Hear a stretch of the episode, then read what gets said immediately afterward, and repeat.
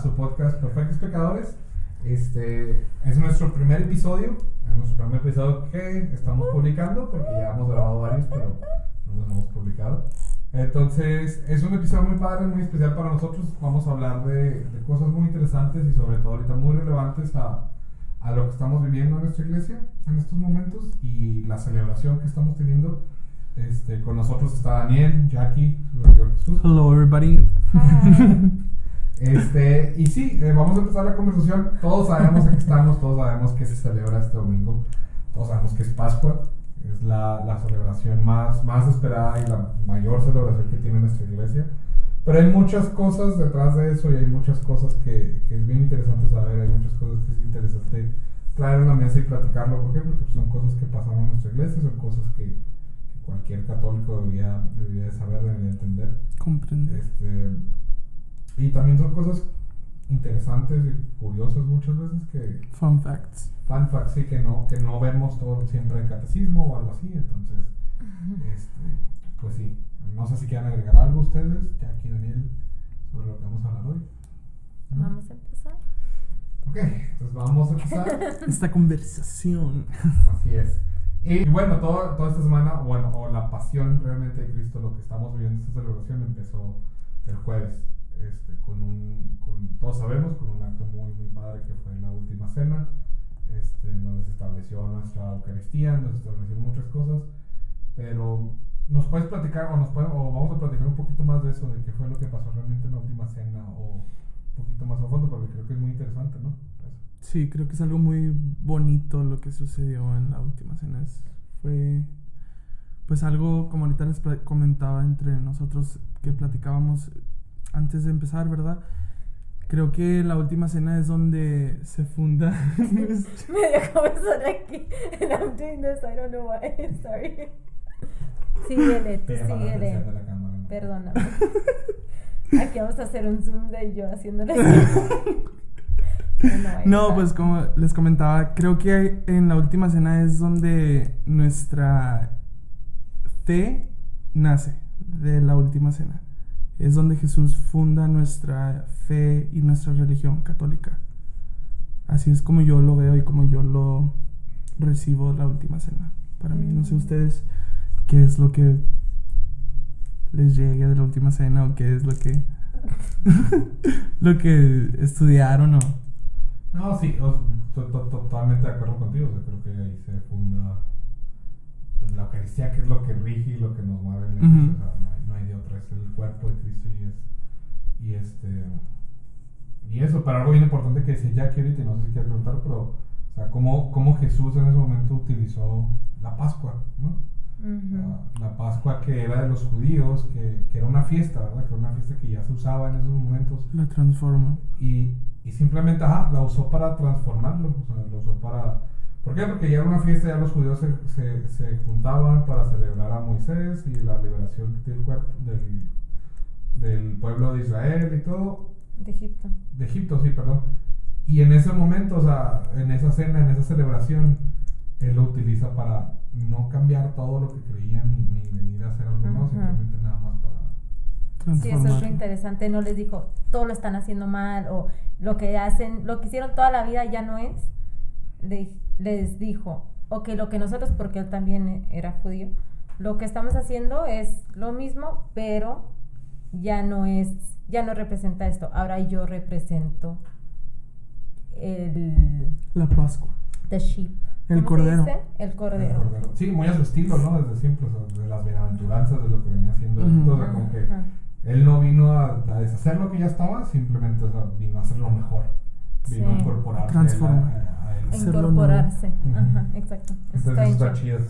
Y pues en, la, eh, y en la última cena, como ustedes ya lo saben, pues se- la Eucaristía, se hizo el lavatorio de pies, que también es muy, muy tradicional en nuestra iglesia. Pero también pasó algo bien, bien interesante ahí, este, que fue que Jesús ya sabía en ese momento que lo iban a traicionar.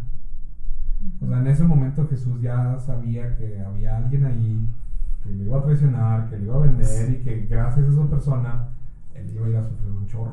Imagínate, imagínate estar rodeado así como con tus amigos en una carne asada y luego que de la nada el zapata sal, no salga con uno de ustedes me va a traicionar. Yo ya sé que uno de ustedes hoy me va a traicionar.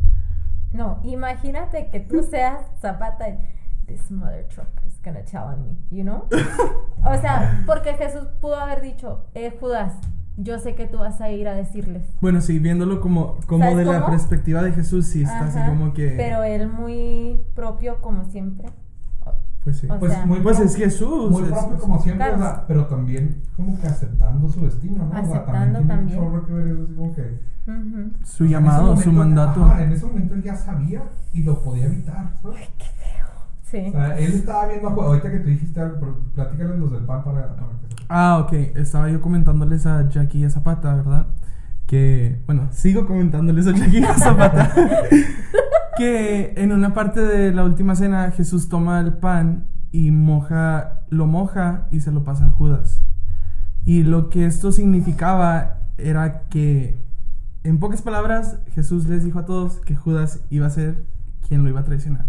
Y en ese momento Jesús le dice a Judas que haga cuanto antes lo que tien- tiene que hacer. Entonces en ese momento yo... Imagínate, Jesús ya sabía, Judas ya tenía que saber que lo iba a traicionar, porque desde la última cena Judas ya iba con esa intención de traicionarlo. Y Creo que tú le- comentabas que ya había... Ya le habían dado el dinero, o sea, él ya había dicho, sí, yo les digo dónde, dónde va a estar Jesús.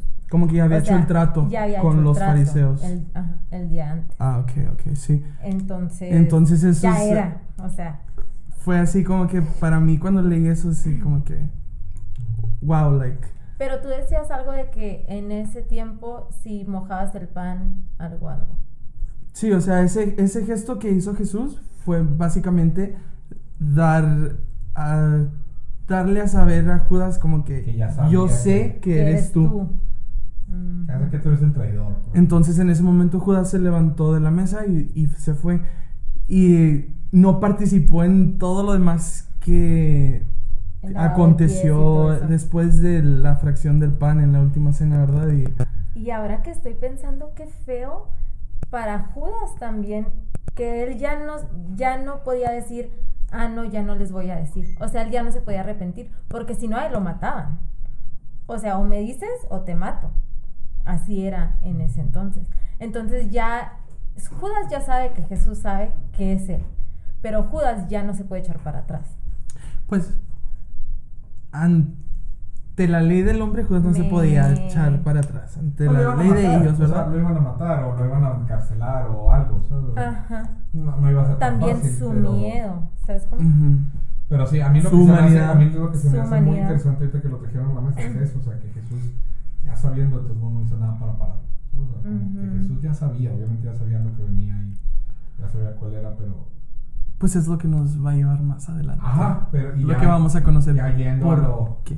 a lo otro, ya cuando... Este, pues sí, Jesús era Dios, ¿verdad? Y sabía lo que iba a hacer y tenía... Pero luego vamos al monte Getsemaní, que es lo que sigue. que es- Espérate, espérate. Oh, perdón, perdón. Pero antes del monte de Getsemaní vemos algo que, bueno, que a mí se me hace que es muy bonito. Un gesto que hace Jesús con sus discípulos, que es lavarles los pies.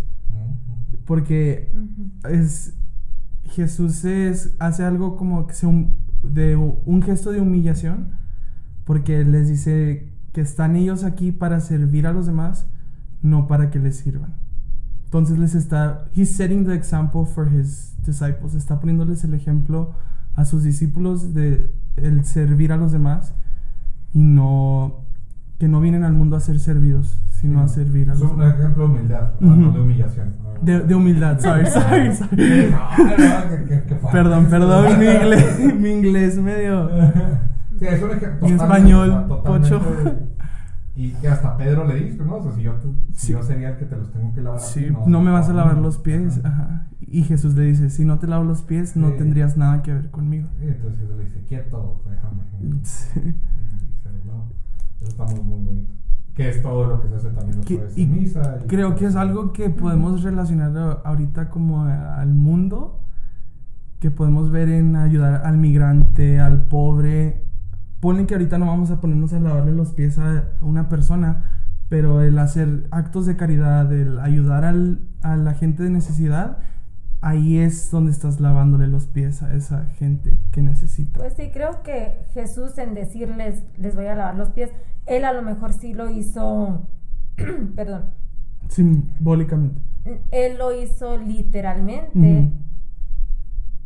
según, sí, ¿verdad? Sí, sí, pues sí. Pero él no les, él no les estaba diciendo a los, a los discípulos, ustedes vayan y laven todos los pies. O sea, él les estaba diciendo, ustedes son servidores Sí, sí, de sí. todos los demás.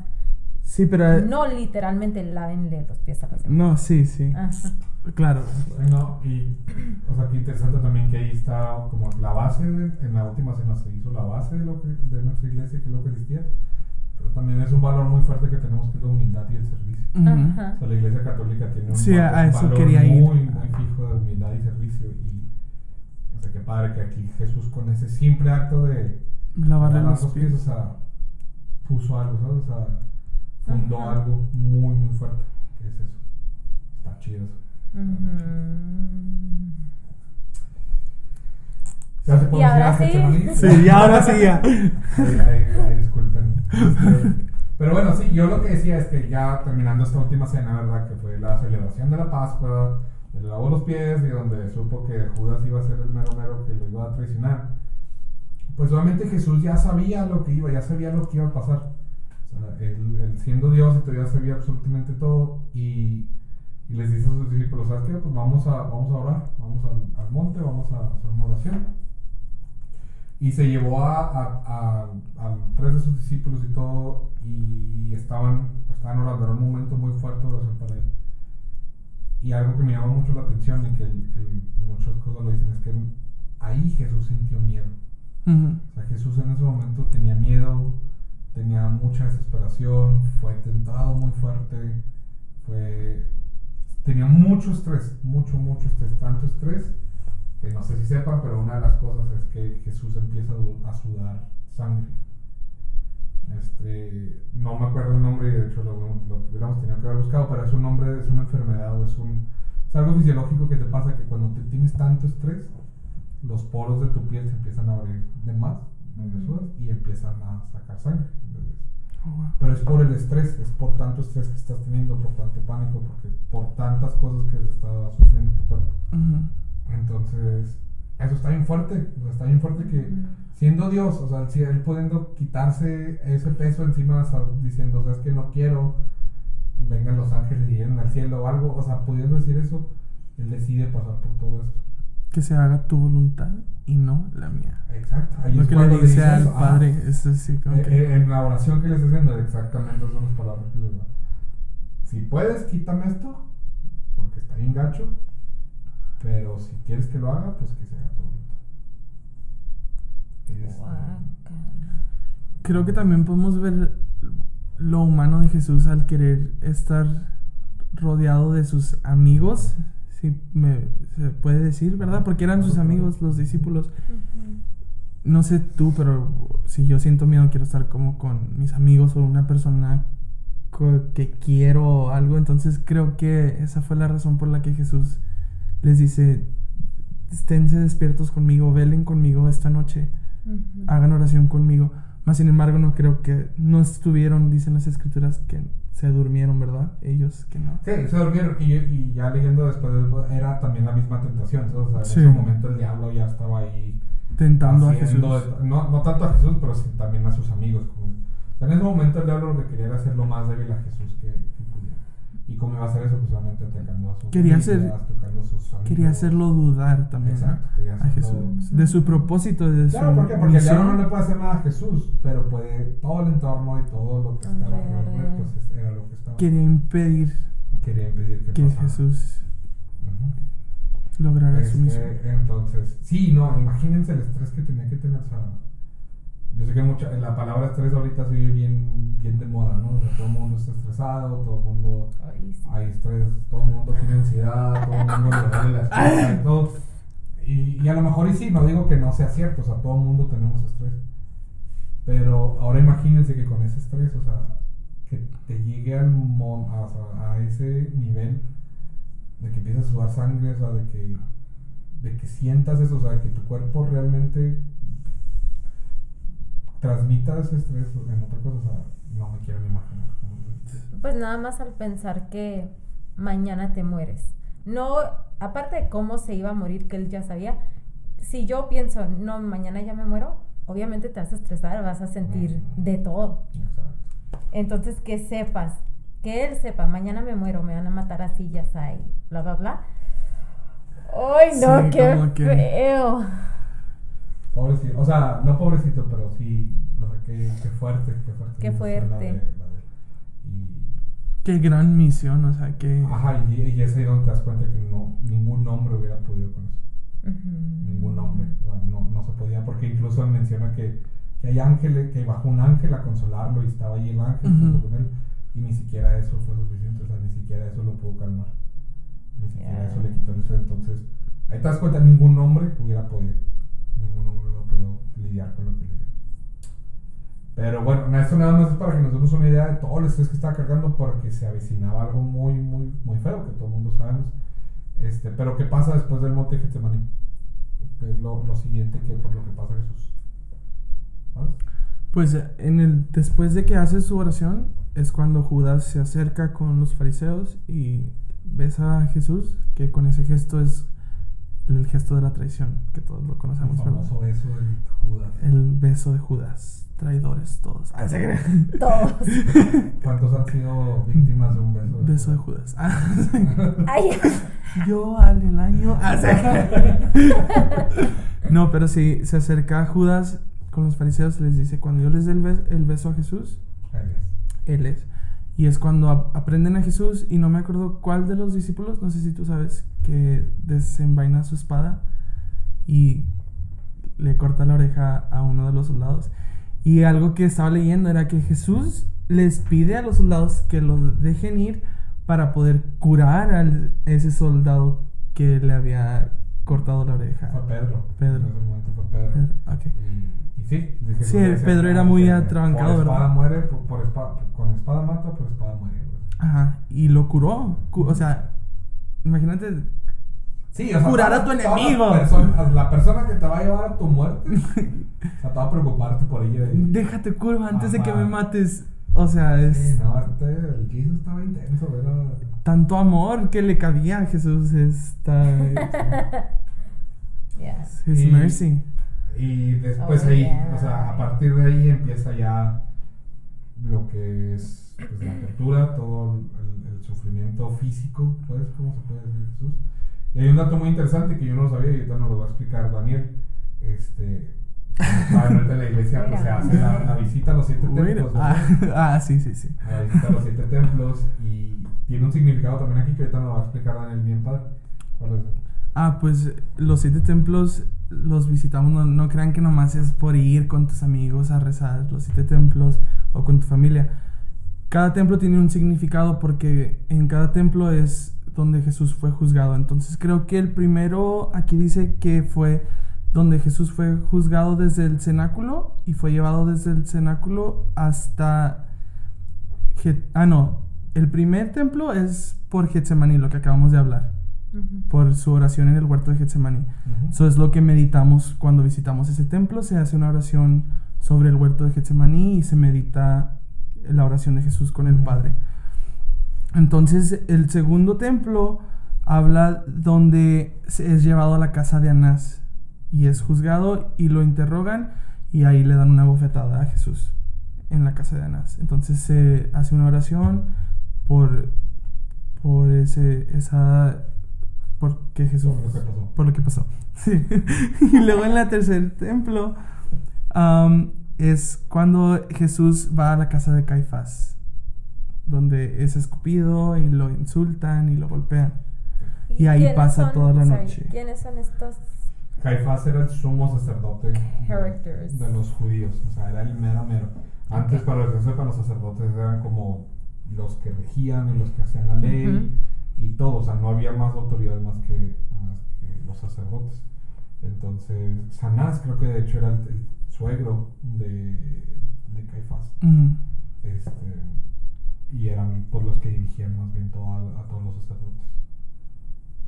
Ok. Y luego, ¿en cuál íbamos? En el cuarto, ¿verdad? y luego en el cuarto, ahí es cuando Jesús es llevado con Pilato. La Ah. primera vez. La primera vez. Porque después Pilato habla con Jesús y no le, le encuentra culpa y lo manda que vamos al segundo, es el, el quinto templo, es cuando lo manda con Herodes. Sí, porque Pilato decía que no era su jurisdicción, porque él había nacido en Belén, Ujú. y porque eh, era un rollo ahí muy político, de que pues no es mío, es de allá, entonces tienen que ir a hablar con aquel primero antes de traérmelo a mí. entonces- Y Pilato ya no es sacerdote. No, Pilato, Pilato ya era el emperador Ajá. Del De imperio, el imperio romano, acuérdense que ya estaba, ya estaba ahí con, en Israel, ya estaba tratando de conquistar y todo, entonces el imperio romano ya tenía un emperador ahí. Ajá. Este, y el encargado era, era Pilato, que era de Jerusalén, pero Herodes también era el romano, pero que estaba en Belén. Ujú. Y luego el sexto templo es cuando Jesús lo coronan y lo condenan, su condenación. Entonces ahí se hace una oración también por lo mismo. Y luego en el séptimo templo es ya desde que después de la flagelación, que lo regresan de la condenación hasta el Calvario. El Calvario, Todo su recorrido con la cruz a cuestas. Entonces, está interesante. Yo no sabía, ahorita que nos estaba platicando Daniel, yo no sabía de los siete templos. Yo, la verdad, sí pensé que eran siete porque siete es el número de Dios. Este, pero no sabía The que había number. más templos. ¿ah? Entonces, está, muy chida eso. Y, y pues sí, o sea, fueron siete templos. Imagínate que te han llevando a siete lugares o sea, mientras tú estás sabiendo que te van a matar, nada más encontrando a alguien que quiera juzgarte, que te sentencia a muerte, y mientras tanto esos te están escupiendo, te están dando golpes, o sea, estás encadenado, sin comer, o sea, yo nomás imagínate eso, o sea, sin comer, cansado, sin haber dormido desde el día pasado, ah, no manches, está, está horrible, está horrible cuando te pones a, a pensar en eso, y luego vas a Sí. tener que lidiar con Pilato, con Herodes acá. Sí, esa es una cosa que es muy interesante de la muerte de Jesús, que no, no nada más fue juzgado por los romanos o na- no nada más fue juzgado por los judíos, que en ese entonces eran este, imperios muy importantes en su cada cosa. Los dos se juntaron, por así decirlo, para decir, "Mm, él sí merece morir así.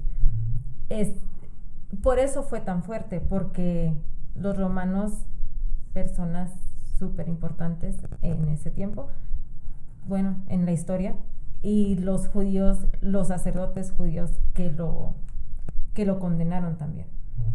Y ellos se, se odiaban, no sé, pues eran dos cosas completamente diferentes. Sí, y no, se no- juntan, se juntan en decidir la muerte de Jesús. Wow, I didn't know that. No sabía eso. Este es Pilato. Pila- ajá, Pilato al último lo, lo utilizó como algo pol- o sea, político, pues, porque ya había muy mala relación entre los sacerdotes y él. Ajá. Entonces, Y esa es otra cosa que decíamos, que. Pilato en realidad no le importaba.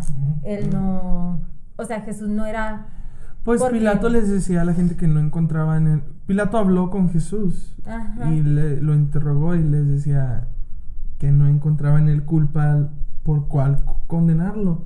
sí, porque Pilato no era judío. Pilato tenía sus propios dioses y whatever, other Roman gods. Por eso se lava las manos Ajá. y les dice que su sangre caiga sobre la sangre de, sus, de ustedes y la de sus hijos. Ujú. Pero, ujú, sí, muy interesante. Este, pero bueno, ya hablando de los templos y todo, hay una parte ah, antes de que Pilato ya decía lavarse las manos y todo, pues obviamente está lo, algo lo más fuerte que, que se vive, que es la flagelación. Que es lo que Pilato, para complacer a las dos partes más o menos, que es lo que decir, para complacer a los sacerdotes y no mandar matar a Jesús, que era el punto medio que él pensaba, pues dijo, ok, vamos a, vamos Un a castigo. vamos a darle un castigo. Un buen castigo, pero pues, no lo vamos a matar. Esa fue la solución primera de, de Pilato. Que pues ya lo vemos, ¿verdad? Y tenemos la oportunidad de verlo en la película, yo creo en la última, la Mel Gibson, esta de La Pasión de Cristo, que es una de las escenas más fuertes, yo creo, de, Sí. de toda la historia que hemos visto de, de películas y eso. Y yo creo que ni siquiera ahí se puede representar como realmente fue. Ah, para los que no han tenido ver- la oportunidad de ver esa película, obviamente es una muy buena película que está muy bien hecha y todo, pero sí está muy fuerte, está muy, muy gráfica. Y algo, muy importa- algo no importante, pero un dato de la, de, la, de la flagelación de Jesús se dice que fueron 300 latigazos los que se dieron a Jesús. Este, imagínate nada más, o sea, si con uno, no sé si les han dado un latigazo. Pues un cintarazo. Exacto, si con un, Sí, con un si cintarazo. con un Apá, cintarazo, ay. tu jefa ya te traía bien una llori llori con el moco acá chorreando. O sea, imagínate latigazos, y al principio eran latigazos normales, pero después los romanos eran muy Crueles. Eran muy crueles, eran unos animales realmente. Estaban, estaban, tenían esa cultura de Se Sangre. de- de- ajá. Muerte. Por Y había látigos con, con picos, había látigos con puntas de, de hueso de animales, o sea, para que generaran más daño. Entonces, imagínense el daño que realmente le hizo al cuerpo de Jesús. Este, le arrancaban pedazos completos de carne de la espalda. O sea, no me acuerdo, una vez me dijeron que literalmente Jesús tenía mucho tejido expuesto, o sea, que se le, se le podía llegar a ver un pulmón, se le, o sea, literal se quedó sin piel Jesús de, de tanto látigo, de tanto cosa, o partes de su cuerpo se quedaron sin piel, o sea, sin nada de... Imagínate. Pues su rostro estaba su rostro desfigurado. está totalmente desfigurado. Creo que en el manto de Turín que encontraron algo así, am, le habían brotado un ojo, sacado un ojo Ujú. a, Je- a Jesús por lo que estaba irreconocible Ujú. lo que- Entonces, no, no, está, está horrible. eso. Like imagine you walking with a cross and bleeding out and like no Entonces, se te está saliendo un ojo, oh, tu piel expuesta y Todavía después de eso, eh, Abenader, que ahorita lo platicamos, que era el general de los, de los romanos, los tuvo que parar porque decían, ya, el chiste era castigarlo, no matarlo. Este, y cuando se le llevaron a Pilato, pues de todos modos no se salvó. O sea, que fue lo que platicábamos, que si era Pilato o este, el otro criminal, ¿cómo se llamaba? Barra. Barrabás, que al último deciden que a crucificar a Jesús y, y pues sí, ahí empieza, pues, todavía después de eso, Jesús todavía sabía que todavía le faltaba lo más difícil. Imagínate nada, o sea, ay, no, da un chorro de, de cosas, da un chorro de sentimientos, no sé, saber ponerte, tan siquiera imaginar eso, ¿no? Pues imaginar, sí, todo lo que le pasó a Jesús, pero imaginar lo. mm, what's the word? Like savage that people were back then. salvajes. Los que- romanos. Ujú. Y si eran No, con sí, ellos sí, mismos. Esa es una cosa también que eh, le hicieron eso a Jesús porque no era persona de ellos. O sea, nada, pues con él nos divertimos porque les gustaba todo eso, todo el sangre y todo eso. Pero que a una persona la traten como, pues ni un animal, o sea, como basura, porque for the fun of it, nomás por diversión, por a ver qué, qué pasa, está muy feo. Está muy feo. Pero bueno, este, por eso mismo es que la pasión es tan importante y la crucifixión y todo lo que pasó Jesús es bien importante y pues no lo tenemos que tomar en serio realmente. Es como que sí pasó por algo, por eso fue por algo, ¿verdad? Y bueno, ya pasando a lo que sigue después de eso, después de que ya lo que platicamos de los latigazos, de estar todo lacerado, de estar todo eh, lastimado, viene todavía el cargar la cruz. O sea, viene todavía dar, cargar la cruz y luego todavía caminar todo el tramo que hacia la Gólgota. Imagínate estar tú con todo el cuerpo destrozado y luego que te pongan una cruz de 80 kilos arriba, arriba de ti, porque más o menos eso es lo que decían que, que pesaba la cruz, de 70, 80 kilos. Y luego yo me imagino dos troncos ahí todos astillados, o sea, ni siquiera... Oye, yo cuando salgo del trabajo que me andan matando la espalda no puedo subir el mandado a las escaleras Ajá. de mi apartamento, imagínate Eh, Exacto. con una cruz. Ay, Dios santo. Gracias. Jesús, gracias. Porque pues Sí, no, fue por que- mí, literal, o sea, fue y, por y cositas nosotros. así que no sé si lo han a pensar, pero. O sea, traer días abiertos y lo está sudando. El otro días abiertos está y luego con la tierra. O sea, son cosas que no te pones a pensar, ¿sabes? Pero que. Ay, dices, tú te cortas y haces un rollo mundial. ¿Tú? ¿Tú te cortas y haces un rollo? No, yo no. Ay, Sí, te creas. yo no, yo no. Yo Pégame, pégame. Entonces, sí, no, no, no, fue, fue extremadamente doloroso. O sea, fue extremadamente doloroso, fue extremadamente inhumano, fue que definitivamente volvemos a lo mismo. O sea, ya no, ya no simplemente psicológicamente, ya también físicamente ningún humano hubiera podido soportar eso. O sea, no hay fuerza humana, no hay ningún cuerpo humano que te pudiera soportar. No, ahí te. Hasta aquí llego y ahí te mueres. O sea, ya llegar hasta donde tienes que llevar tu cruz. O sea, yo me imagino que ya con todo el dolor y todo dices, no, ya no puedo. Y ya. Que aquí me maten. Yo creo que Sí, yo. o sea, sea, sabes me vale. pues, ya yo, yo me tiro ya, ya estuvo, sí, exacto. Eh, Eso es lo que me refiero. Ajá. Más sin embargo, tenía que llegar a la muerte de Cruz para que se cumpliera la profecía. o sea. Pero o sea, está. Sí, está muy. Muy fuerte por lo que tuvo que pasar. Está muy pesado, sí, yo, eso definitivamente. Y yo creo que para cada católico, para cada cristiano, cada vez que, que hablas de estas cosas, te, como que se te hace chiquito el corazón, ¿no? O sea, se te-. Es imposible. sí, Yo, yo no ha habido una vez que no vea, la, por ejemplo, esa película y que no llore. Como que siempre, obviamente no es llorar acá, pero se te sale una lágrima, se te, Sí. Ajá. se te enchina la piel de, de todo lo que está pasando. O sea, y eso ni siquiera todo se compara.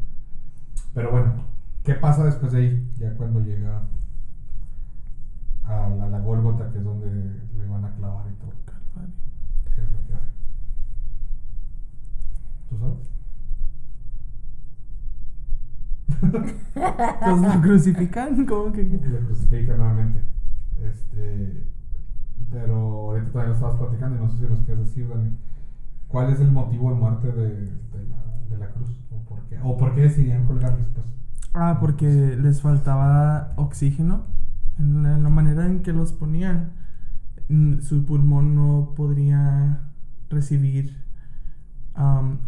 suficiente oxígeno para respirar. Entonces tú decías que tenía que levantarse Jesús poquito para poder suspirar o re- respirar. Entonces as- así fue como, como morían. Por la cruz, aparte de todo el sufrimiento y el dolor que estaba pasando por las heridas y le dislocaban el brazo también para poder um, Ujú. it stopped recording huh? Está recording, pero ¿qué tiene? Mm, Bueno, no sé, no me fijé. Pero sí, no, eh, es que lo que, otra vez volvemos a lo que decía Jackie ahorita, que los romanos eran unos, no sé cómo es la palabra correcta decirlo, Ajá. eran inhumanos, pues, eran unas veces, Eran- entonces la cruz realmente era un, un objeto de tortura, o sea, era, era algo que usaban como tortura. No, no por el hecho de que, ay, te vamos a crucificar, te vas a morir ahí, no, simplemente porque era la tortura perfecta. Este, como decías, el hecho de que te disloquen el brazo, pues ahí ya está doloroso, obviamente. Y muchas veces, yo había oído, pues, eh, de lo que he muchas veces pensamos que le pusieron los clavos en la mano, que obviamente es doloroso, obviamente es doloroso. Pero, supuestamente, históricamente, los clavos van en la muñeca. ¿Por qué? Para la hora de, de tú tener, de que el, el que estaba crucificado se tenía que jalar para arriba, no pudiera era más difícil para él porque está conectado con el nervio. Entonces, lo- era perfecto, o sea, era era la tortura perfecta. Por eso también las piernas están dobladas. Para que las piernas tuvieran un poco, o sea, ellos pudieran tomar un poco de impulso con las piernas y poder respirar un poco. No sé si, si, si, si se acuerdan de esto, pero se acuerdan que el último ya cuando, en la película, cuando se acaba la película, que Jesús fallece, la orden inmediatamente de los guardias es quiebren las piernas a los otros. Nunca se han, pues, nunca se han fijado eso. sí sí me había fijado pero no sabía No que era por qué. por eso Era por eso. O sea, porque cuando les quiebran las piernas, este, ya no tienen fuerza ellos para subir y respirar. Oh, Entonces, cuando les quiebran las piernas, ya no pueden respirar, entonces la muerte es de asfixia. Entonces, era un objeto de torturación, o sea, no era, la cruz no era porque, ay, para hacer un simbolismo o algo, era, era lo más horrible Y yo creo que eso está bien chido también de Jesús, de cómo convirtió algo tan horrible y algo tan perfecto para matar gente para, para torturarlo En un sacrificio de amor. en, un sacri- en, lo- en el sacrificio más grande de amor. Eso está bien, fregón. Está bien, bien fregón. Que incluso ahí en esas cosas, ¿sabes? O sea, lo cambió. Ya, eso no está planeado. y sí, pues bueno, ahí está, este, no sé qué nos pasa o... ¿Y? ¿A usted? ¿Qué? ¿Qué? ¿Qué? Ya no- ¿Qué? No, pues nomás. Pero...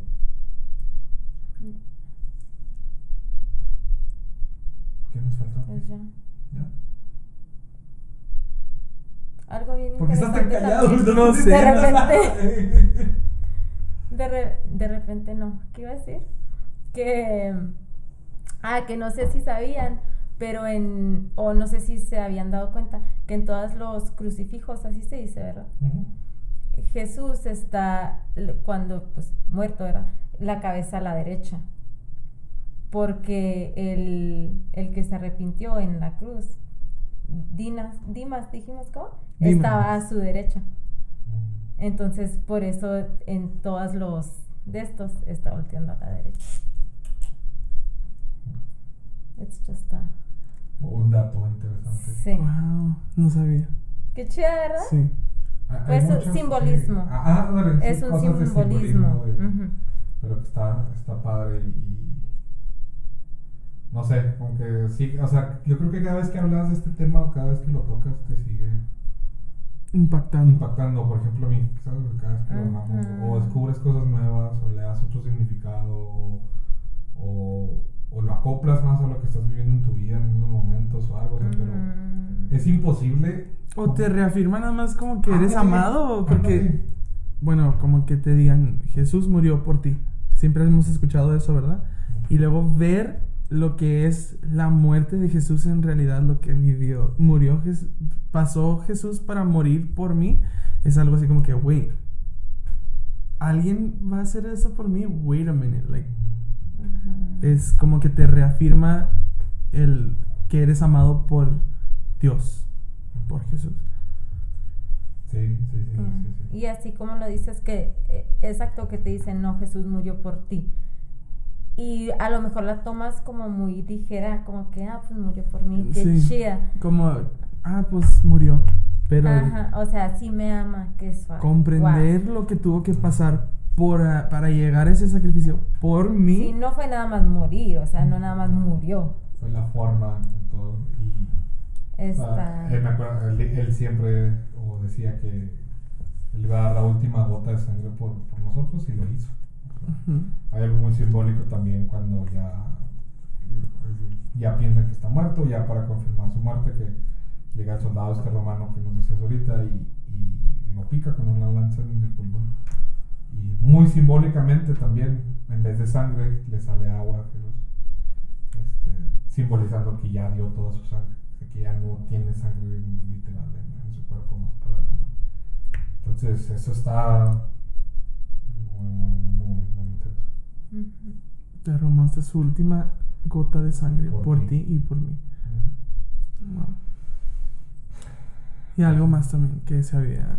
Se hizo santo el, Ah, el que le enterró la lanza. el que le enterró la lanza, Se convirtió en ese momento.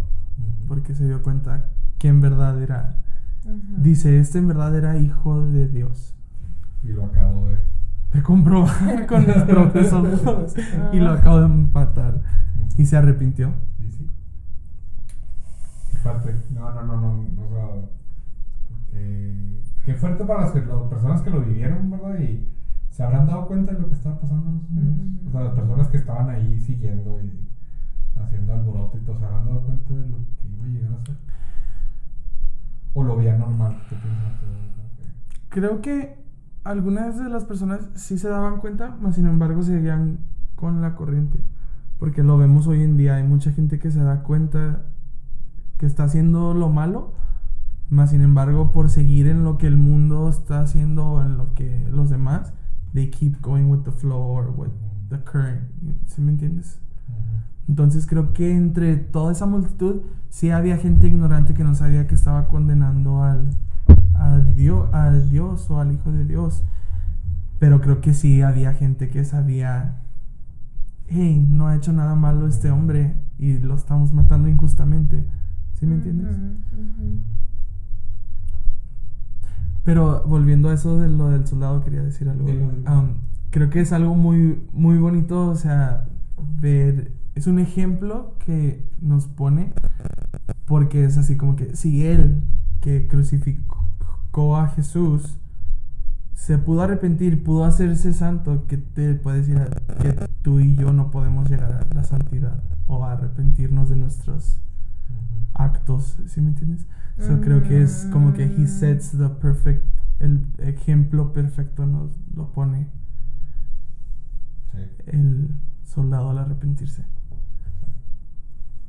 Sí, no, yo creo que lo más importante de esto es que la pasión de Cristo, aunque fue hace 2020 años o lo que sea, o cuando haya sido, sigue siendo relevante ahorita y sigue siendo importante ahorita y sigue siendo la razón por la que estamos aquí, por la que creemos Parte de nosotros. parte de nosotros y, y que la tenemos que aceptar y que la ten- y cada vez pues, es, es bueno recordarla, es bueno recordar el sufrimiento que tuvo porque porque fue por ti, o sea, fue individualmente, fue por ti y fue por mí, o sea, y nadie, nadie más en este mundo, o sea, lo puede llegar a hacer. Ni siquiera nuestros papás, yo creo, pueden demostrar un amor tan grande como el que él hizo, o, o a tanto sacrificio como el que él hizo. Ujú. Thank you, Jesus. Entonces, Amen to that. mm, Ya obviamente ya después de esto viene la, la, la resurrección. Yo creo que ya lo hablaremos en, en más detallado porque pues vienen muchas cosas también que hizo después de la resurrección que ah, otra vez, o sea, nosotros celebramos la resurrección, no celebramos la pasión.